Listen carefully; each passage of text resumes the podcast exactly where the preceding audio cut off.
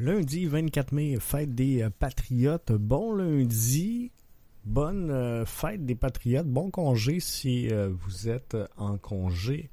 Fête hein, qui a été rebrandée au cours du temps. Donc, euh, fête de dollars, fête de la reine, fête des patriotes. Appelez-la comme vous voulez, mais profitez de cette journée.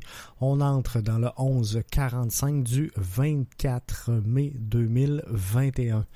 Le CF de Montréal s'incline devant la pire formation du circuit Garber un 11 mal équilibré en offensive et plusieurs déchets auront eu raison de ces 90 minutes de jeu.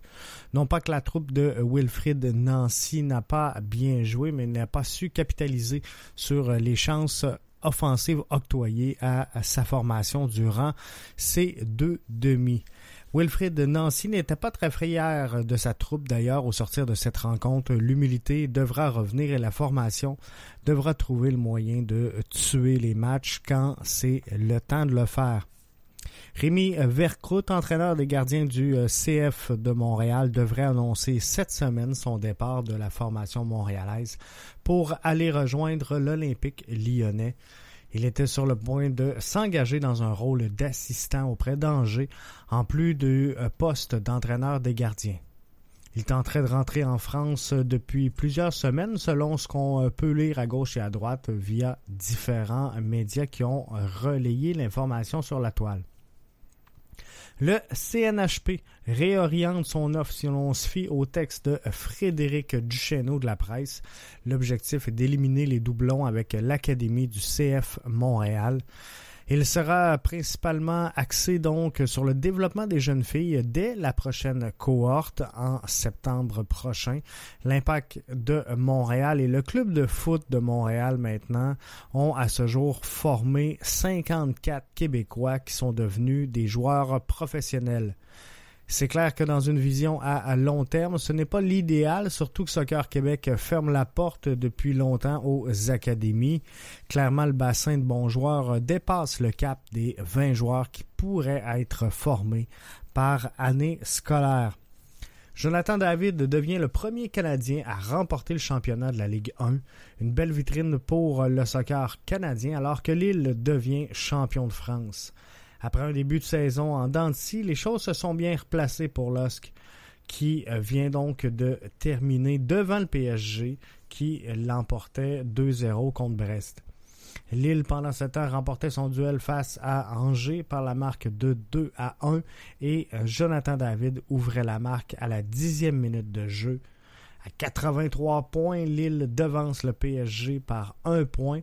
Monaco, Lyon et Marseille complètent le top 5 de la Ligue 1.